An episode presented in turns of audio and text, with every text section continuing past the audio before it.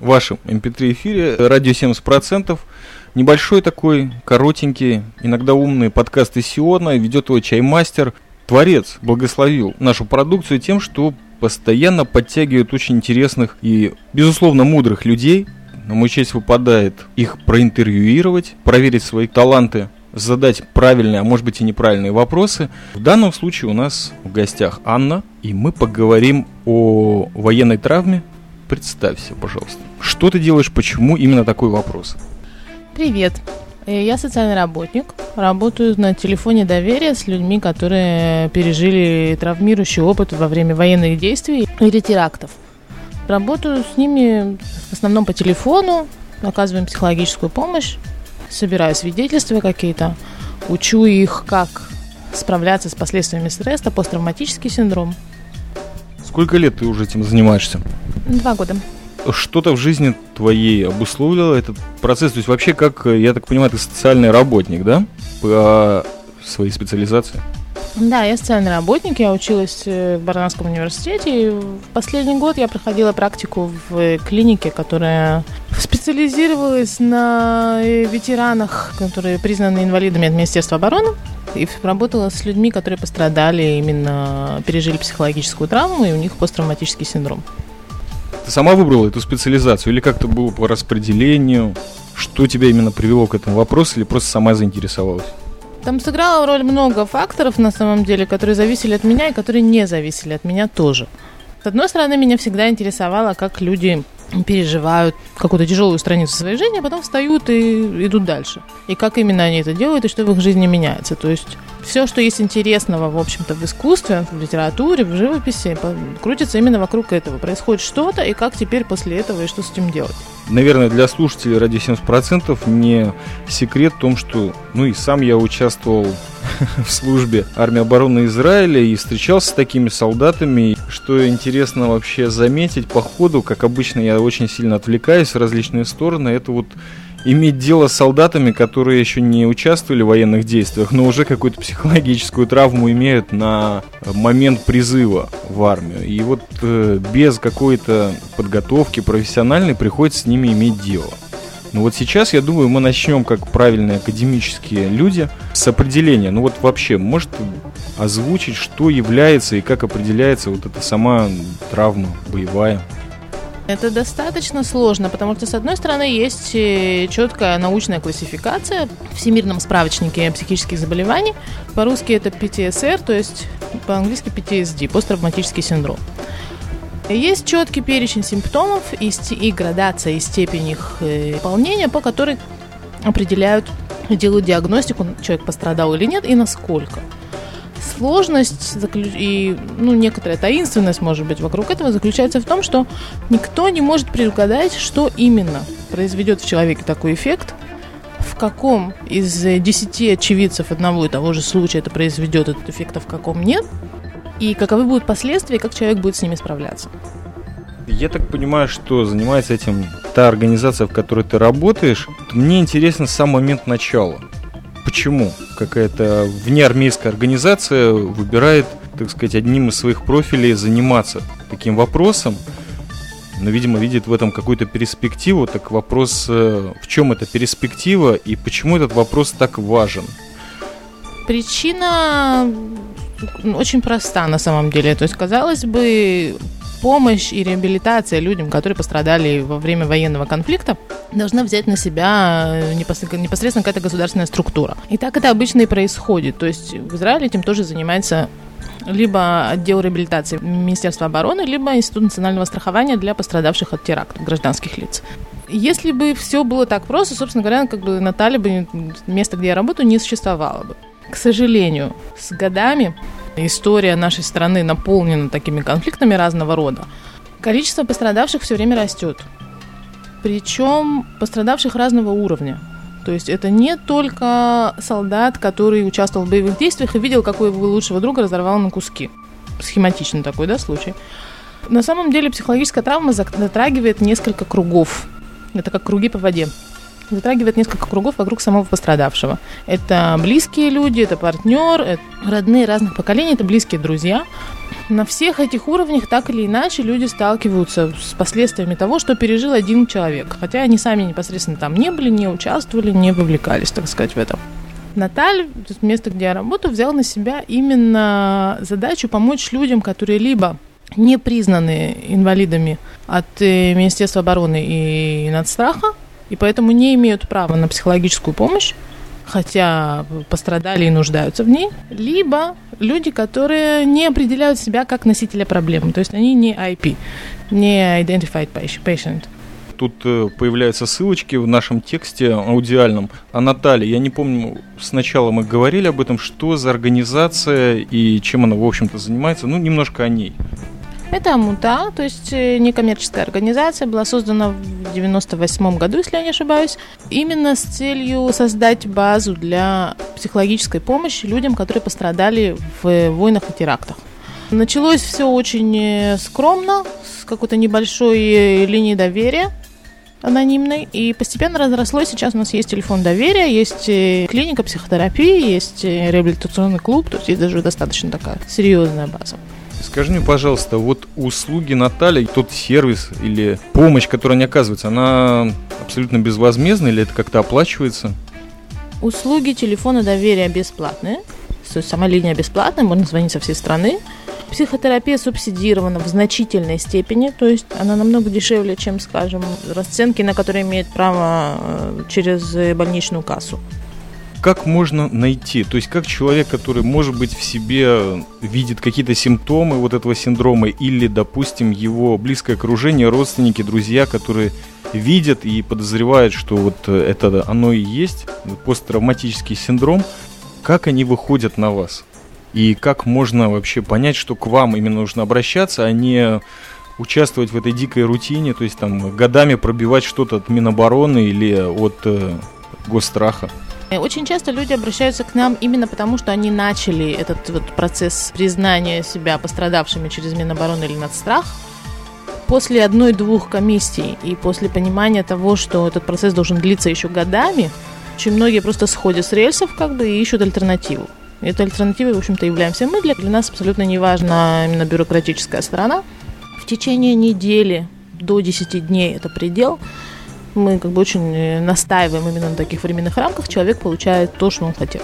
Если можно уже сразу перейти на процесс, что вы конкретно делаете вы ставите им какой-то диагноз. Ведется ли вообще вот это вот лечение только ли по телефону, анонимно, или это уже конкретные встречи с профессионалом, то есть психологом или социальным работником, или это в группах? Как это все происходит, именно само лечение, сам процесс? Все эти три формата присутствуют человек выбирает то, что ему больше подходит. То есть обычно начинается все со звонка на линию доверия. Это анонимно. Человек обычно просто проверяет, что мы вообще такое, что мы можем ему предложить.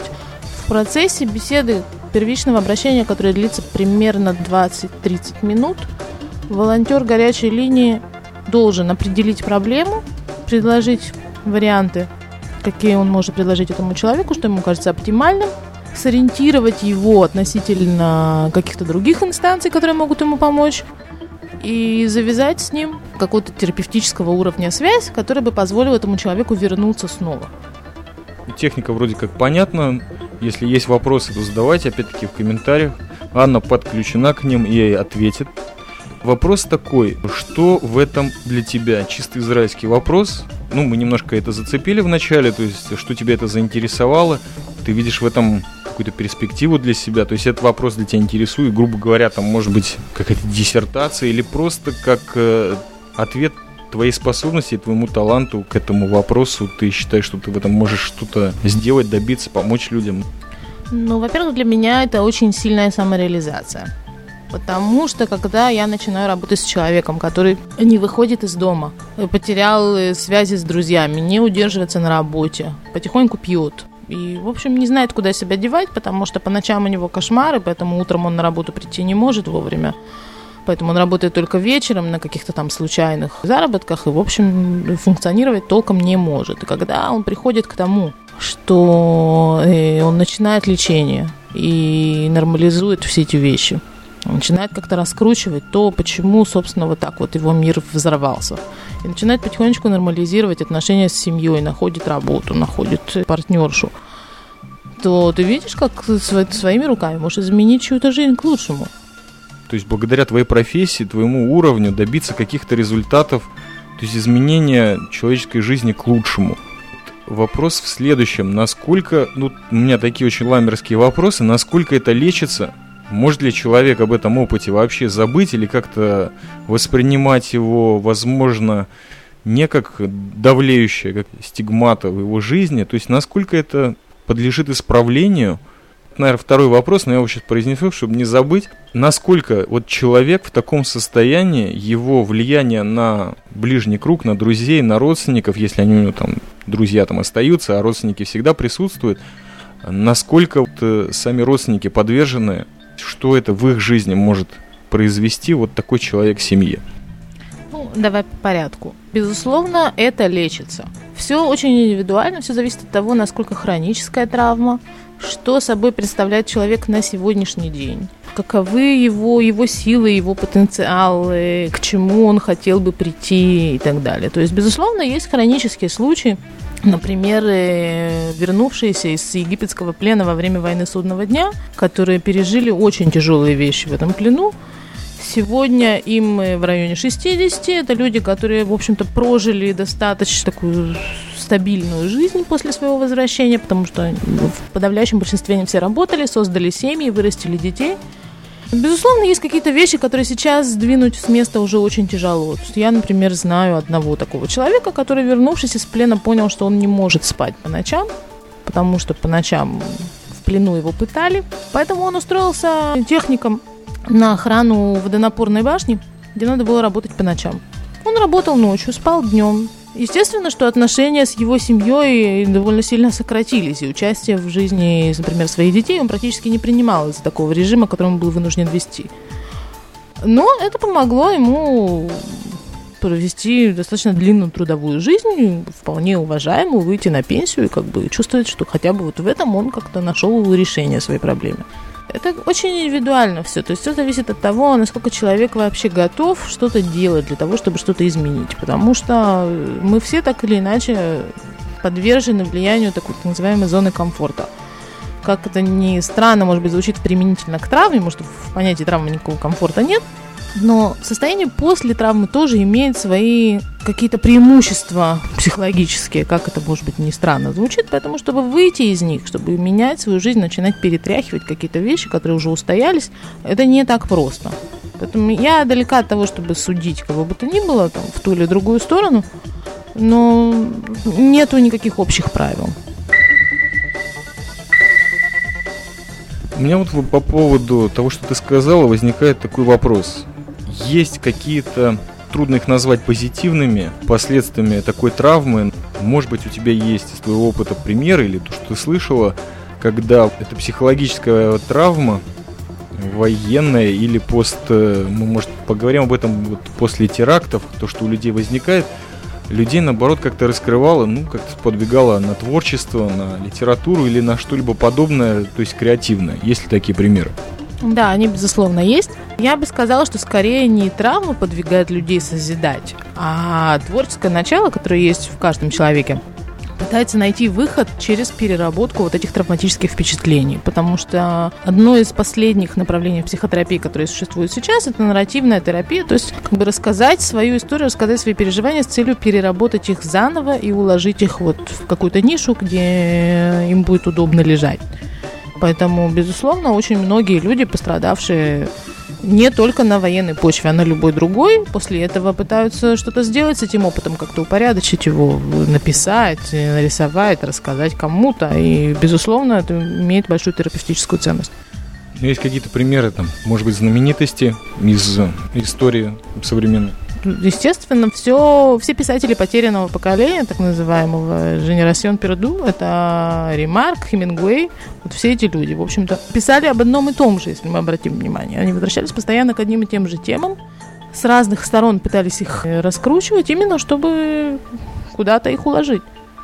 Ты немножко упомянула уже не в подкасте, а вот о том, что вы производите какой-то процесс документализации. То есть помимо того, что вот человек имеет какие-то таланты или способности э, нарисовать то, что он пережил, или описать, но в любом случае есть вот этот элемент, когда вы записываете рассказы таких людей, и вот что с этим проходит, потому что немножко это так, если можно упомянуть в нашем формате подкастинга, это занимает какую-то нишу, потому что рассказы, например, армейские, воспоминания, такая трендовая тема, грубо говоря. Рассказ, сторителлинг, он в основе подкастинга, да и громадного пласта литературы. Может, немножко сейчас забытого, но те же мифы Гомера где-то оттуда, наверное, произрастали, насколько я понимаю. Вы документализируете эти рассказы, что вы с ними делаете, и куда это идет, и зачем это? Мы начали этот проект около трех лет назад. В общем-то, это произошло достаточно спонтанно. Просто один из э, клиентов выразил желание, как он выразился, собрать мозаику вот целиком. То есть э, после того, что он был на терапии уже около двух лет и, в общем-то, достаточно успешно проработал свою травму, ему хотелось иметь что-то вот такое конкретное, что можно взять в руку и сказать, вот, вот моя история, вот она здесь. В общем-то, достаточно простым и дешевым решением было посадить его перед видеокамерой и записать его рассказ. Когда он получил в руки этот диск, вернулся с ним сначала на терапию, а потом показал его своей семье, для него, по его словам, очень многое изменилось. Именно потому, что его травма получила какие-то рамки. Она вдруг оказалась заключена вот на этом кусочке пластика на э, час 20 минут. И получается, что ее можно положить на полку. Ее можно кому-то показать, а кому-то нет. Она заняла совершенно другое место в его жизни. То есть терапевтически это очень важный момент. Кроме того, есть некое моральное обязательство собирать свидетельства пострадавших – Точно так же, как перед э, выжившими в катастрофе, то, что делает Яд Вашем, точно так же это делается, насколько я знаю, за границей у пострадавших. Во время военных конфликтов в Югославии именно с целью того, чтобы эти личные истории отдельных людей не пропали в общей массе вот каких-то исторических событий или так называемых исторических событий. Да, мой непрофессиональный мозг очень судорожно пытается найти из того обилия информации, которая от кинопродукции, что-то либо подобное. Сразу же мне вспомнился момент из фильма «Что делать мертвому в Денвере», кстати, сейчас я совершенно по-другому оцениваю это название фильмов. Там вот чем один такой гангстер итальянский занимался тем, ну, чтобы выйти на какой-то законный бизнес, создал такую видеостудию, где люди, которые, не про нас будет сказано, больны раком, вот, могут записать свои видеопослания там родственникам, детям. Там был потрясающий рекламный слоган. Это тоже обыгрывается в фильме о том, что э, если они мертвые, это не значит, что они не могут с вами говорить. Что-то подобное вообще страшное. Но вот это мне как-то такой формат в виде картинки у меня... Ну, вообще сам по себе фильм хороший, стоит посмотреть.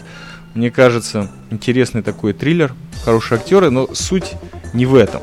Э, суть это то, чтобы опять-таки судорожно покопаться в собственной памяти. Вопрос, который меня еще тоже немножко интересует, и ты вот опять-таки в силу глубочайшего погружения в материал упомянула, наследие жертв катастрофы, что называется в Израиле второе поколение, то есть их дети, которые родились уже здесь в Израиле, Вопрос, который очень долго не рассматривался и, может быть, даже замалчивался, в первую очередь, самими жертвами. На каком-то этапе его начали изучать, начали людей, грубо говоря, лечить, беседовать, раскрывать, чтобы они осознали, что у них что-то такое произошло, что существенно покорежило их будущую жизнь и жизнь их детей. И, возможно, в следующем поколении этот опыт лечения жертв катастрофы второго поколения вы как-то используете? Это релевантно вообще к вашей работе? Да, безусловно, имеет прямое отношение. К нам часто обращаются именно дети пострадавших. Наверное, самая большая группа среди обращающихся в Наталь – это пострадавшие от войны 73 года судного дня.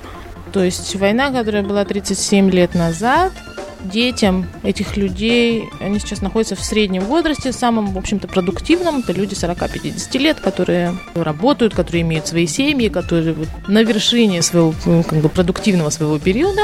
Очень часто обращаются с целью выяснить какие-то вещи для себя, потому что вдруг начинают связывать, вдруг начинают понимать, под сенью чего прошло их детство, что они начинают копировать в отношениях с собственными детьми, хотя они уж сами точно не пострадали, нигде не были. Это начинает всплывать, и очень многие симптомы действительно похожи. Очень часто действительно Отец семейства, который возвращается с войны, пережив э, какой-то тяжелый травматический опыт, начинает вести себя по-другому, замыкается. Семья оказывается практически в изоляции очень часто, потому что папа, который не может работать, надо всем объяснять, почему. Папа, который не выносит громких звуков, поэтому он никогда не ходит с нами на свадьбы и всякие торжества. Многие вот такие вот вещи, которые ребенок принимает как должное, потому что он и рождается в этой реальности и живет в этом, принимает это так, как оно есть.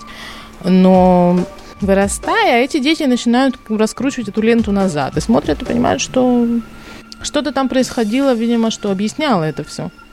Те люди, которые к вам обращаются, какой процент, э, то есть я так в силу своего шовинизма понимаю, что, ну, наверное, большинство обращающихся это мужчина. Вот какой процент женщин и в связи с чем? То есть есть э, женщины, которые служат в израильской армии, и насколько вот вообще есть примеры или статистика, которая отражает то, как женщины пережили войну. И вот, возможно, вот последняя тема, которая очень важна, пережитые теракты в Израиле, которые до недавнего времени, может быть, до 5-7 лет назад были довольно актуальны для мирного населения Израиля, не только для военных, вот о женщинах и о терактах. Ты будешь удивлен, но на самом деле обращающихся к нам женщин чуть больше 50% от всех обращающихся. Женщины обращаются либо с чем-то связанным с ними самими, то есть это женщины, которые пережили теракты, которые служили в армии, пострадали в армии, они тоже есть. В остальном это матери, жены, сестры, подруги, дочери мужчин, которые так или иначе где-то были задействованы. Просто женщины в силу своей чувствительности и интуиции замечают, что что-то не так, начинают копать и благодаря этому собственно, пытаясь исправить семьи или какое-то положение, в них вот обращается и в конечном итоге приводит мужа или родственника к вам. Это так? В общем, можно сказать, что да, я не знаю, насколько можно это отнести к женской чувствительности или интуиции, сколько скорее к тому, что женщины, в принципе, намного более открыты к поиску профессиональной помощи, чем мужчины в любой области.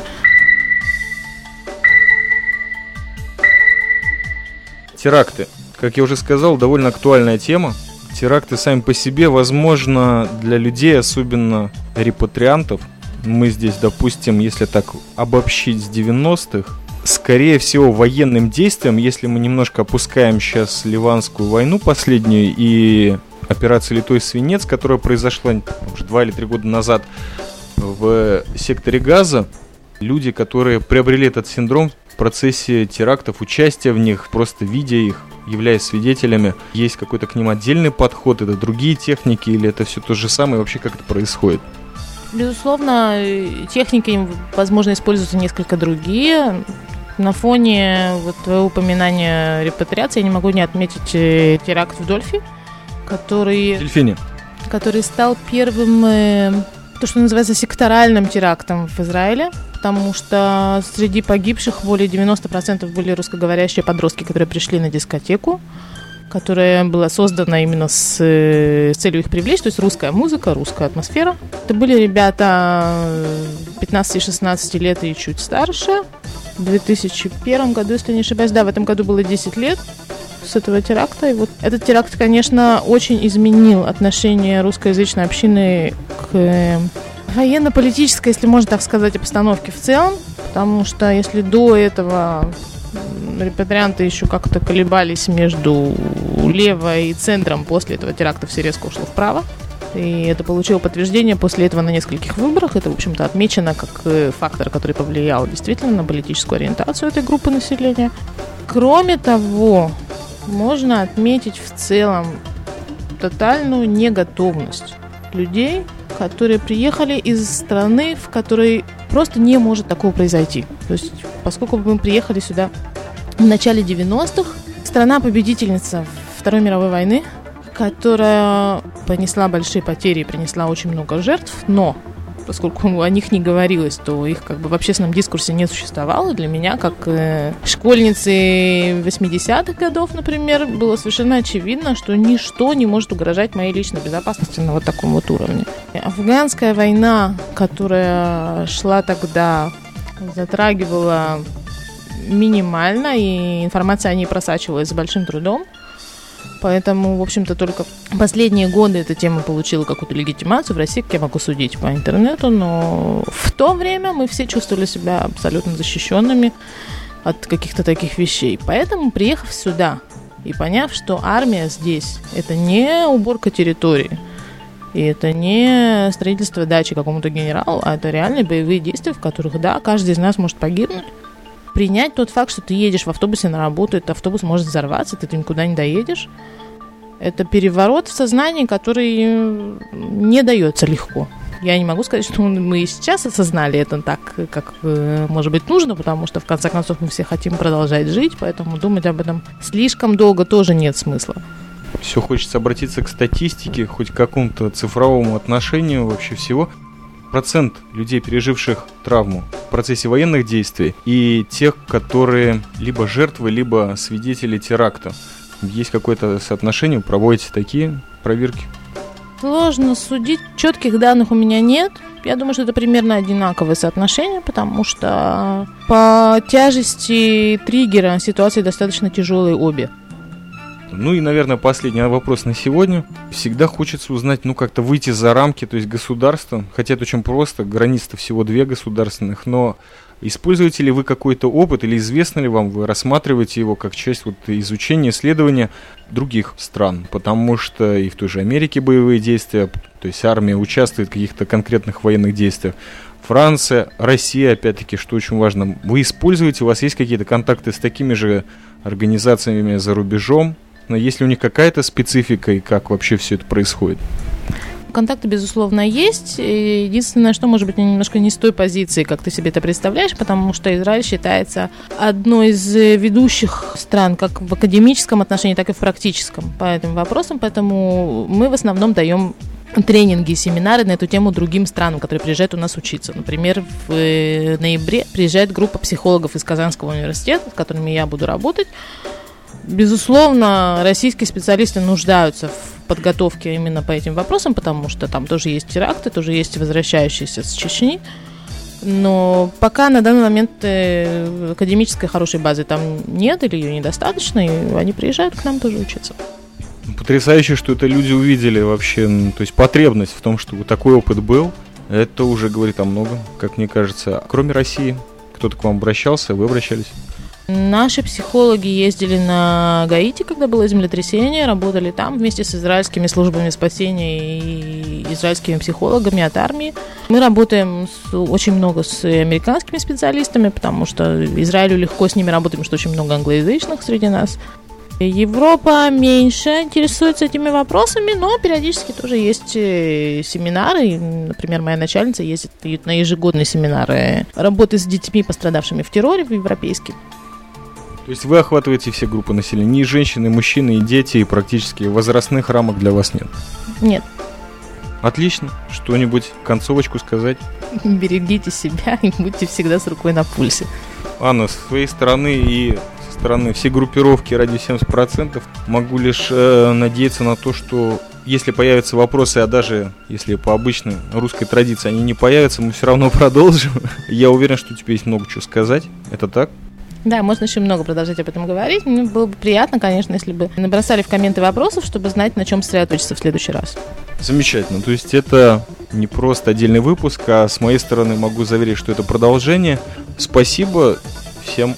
Шалом алейкум. Это был Чай Мастер, радио 70%, подкаст из Сиона. Пока.